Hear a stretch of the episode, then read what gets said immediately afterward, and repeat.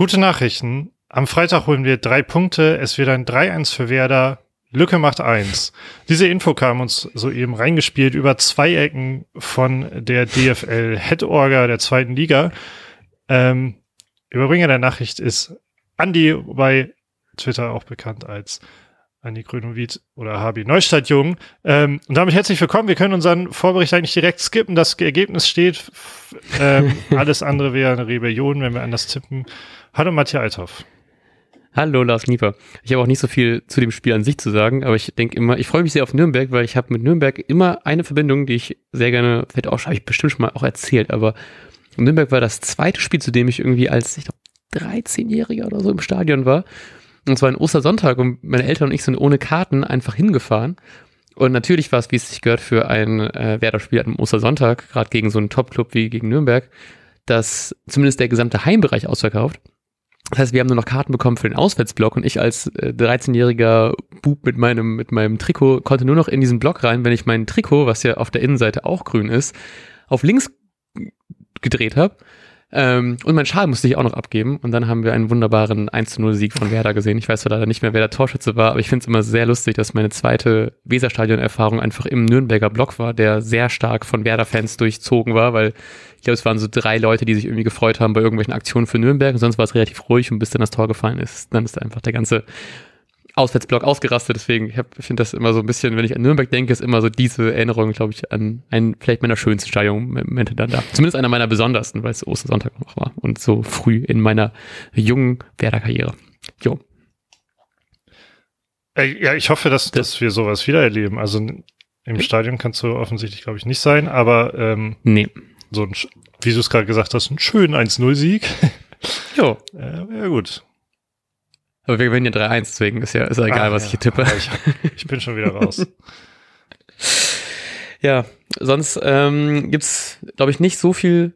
Es ist, glaube ich, nicht so viel passiert in dieser Werder-Woche, habe ich das Gefühl. Zumindest, ähm, was bei mir noch ankommt, ist, ich habe auch tatsächlich irgendwie nach dem Pauli-Spiel nicht mehr so viel verfolgt, was noch abgegangen ist. Ich weiß jetzt, dass Agu leider ausfällt. Ja, ist nicht Und das Duxch nach zwei trainingsfreien. Ich dachte, das wäre schon safe. Uh, dann bin ich. Also, wir sind noch relativ früh dran, deswegen ja. vielleicht haben wir noch Glück bis Freitag. Also ich habe es ich hab's auch gerade nachgelesen und äh, wollte meine Ausstellung daraufhin nämlich ändern. Ähm, er war die ganze Woche noch nicht dabei, aber es ist noch nicht ganz klar, was jetzt morgen passiert. Also heute äh, ist aktuell Mittwochabend mm. und das ist natürlich sehr früh. Ähm, deshalb, wer, aber ich meine, er war die ganze Woche nicht dabei. Aufgrund der Wade ist natürlich fraglich, ob er überhaupt bei Muskelproblemen dann, was ja anscheinend zu sein scheint, ob er dann überhaupt spielt, von Anfang an zumindest. Hm, ja. Ja, und bei Duxch war es so, dass er zwei Tage aus dem Training, äh, im Training gefehlt hat, jetzt aber wieder dabei ist. Und wir können eventuell auf Toprak zumindest, denke ich mal, also im Kader zurückgreifen, war zumindest die News, die ich vorhin noch gelesen habe. Da habe ich auch. Würde mich sehr, sehr freuen. Ich, ich, den, ja. Sorry, aber weil ich den Artikel jetzt gerade gelesen habe, äh, hier, wie heißt der? Clemens Fritz hat dazu äh, noch gesagt, er ist komplett dabei, aber man muss ihm Zeit geben. Also ich glaube, ähm, da uh. wird es dann auch eher auf die auf die, auf die Kadernominierung hinauslaufen. Mm, genau, genau. Ja, deswegen ähm, relativ spannend, da wir schon wissen, wie es ausgeht, frage ich einfach schon mal direkt, was glaubst du, wie Markus Anfang aufstellen wird gegen den Club? Jo, haben wir ja letztes Mal schon gesagt, dass das eine super spannende Frage ist. Ähm, und ich glaube, er wird wieder so ein bisschen was umstellen. Er wird zu seinem alten System zurückkehren. Ähm, so habe ich hier aufgestellt mit einem 4-3-3. Ähm, er wird aber eingesehen haben, der Friedel, das ist ein guter, aber eben auf der Innenverteidigerposition, neben Velkovic. Und Jung darf dann auf der linken Seite ran. Ähm, ja, weil ich jetzt nicht mehr an Agu gerade glaube, wenn es Muskelprobleme sind, äh, habe ich jetzt mit Weiser auf der rechten Außenverteidigerposition. Und im Mittelfeld mit Christian Gro Pascal Groß, wie wir gelernt haben, äh, Niklas Schmidt, äh, Nikolai Rapp und äh, dann wieder diese klassische Flügelkonstellation halt leider ohne das Doppelduo Dux, das Doppelduo, das Duo äh, Dux Füllkrug, ähm, mit Schmied, Bittenkurt und Dux. Uh, interessant, okay, ich habe Bittenkurt schon gar nicht mehr auf dem Schirm gehabt. Aber der ist, ist, ist was mit dem gewesen, warum er nicht gespielt hat? Der hatte einen grippalen Infekt, ne? Ja, Oder genau, sowas? irgendwie sowas in die Richtung. Okay. Ähm, spannend, den habe ich nämlich tatsächlich gar nicht mehr berücksichtigt. Okay, dann lese ich einfach das vor, was ich hier stehen habe bei meineaufstellung.de. Wie immer nicht gesponsert, aber liebe Grüße.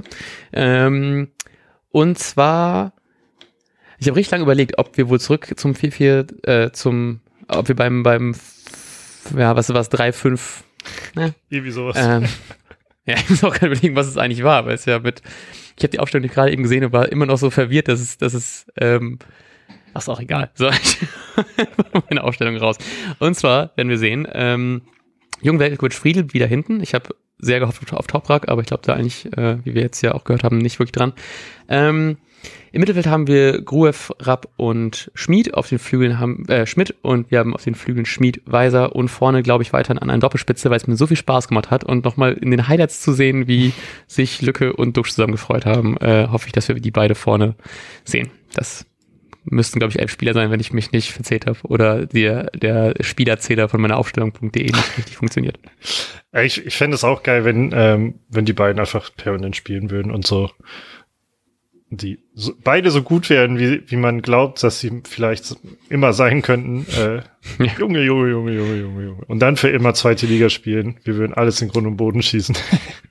da muss man halt auch eine äh, schlechte Verteidigung haben, damit man sich irgendwie in der Liga hält und das weiterhin genießen kann. Ja, deswegen doch wieder mit meiner Innenverteidigung. Ja. Das ist nämlich der eigentliche Plan. Wir ähm, machen alle Fans, also Werder macht alle Fans glücklich, aber halt in der zweiten Liga.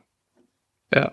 Ähm, da du ja schon gesagt hast, dass du 3-1 tippst, muss ich ja meinen Tipp leider ändern. Deswegen, ich äh, versuche einfach so viele Punkte mitzunehmen aus dem Tipp, wie es geht. Deswegen bleibe ich bei der gleichen Tordifferenz und sage, es wird ein 2-0. Äh, Lücke macht 1, Duxch macht 1 und dann haben wir unseren Top-Sturm vorne. Dann wirst ich hoffe, dass du dann einfach zwei Punkte machst bei Kicktip. Nicht, also die letzte Woche habe ich ja zwei Punkte gemacht. Ähm, du machst dann ja, du machst ja schon zwei bei Ja, ja, klar. Genau. Ähm, wir hören uns zum Nachbericht. Ja, ja. Sorry. Ja, ich, ich kenne die Punkteregelung gar nicht. ist auch einfach, ich finde es ganz schlimm, wenn wir so, wenn wir so mittwochs aufnehmen. Ich bin noch gar nicht so in, in Podcast- und Werder-Stimmung. Eigentlich müssen wir uns mal angewöhnen, dass wir wieder, wieder später aufnehmen. Also die liegt ja hauptsächlich an mir, aber. Wir könnten ja, wir könnten ja fortan von heute aber äh, hören wir einfach immer privat noch so ähm, lebenslang grün-weiß oder so, bevor wir starten. Und wenn das Lied dann ausgeht, ja. also ist das dann unsere persönliche Einlaufmusik. Ja. Oder wir gucken irgendwie so ein altes Spiel einfach einen Tag danach, dann ist man schon mal äh, mehr in Stimmung. Fühlt sich so an, als wäre es dann der Tag davor. Das ist eine gute Idee. So.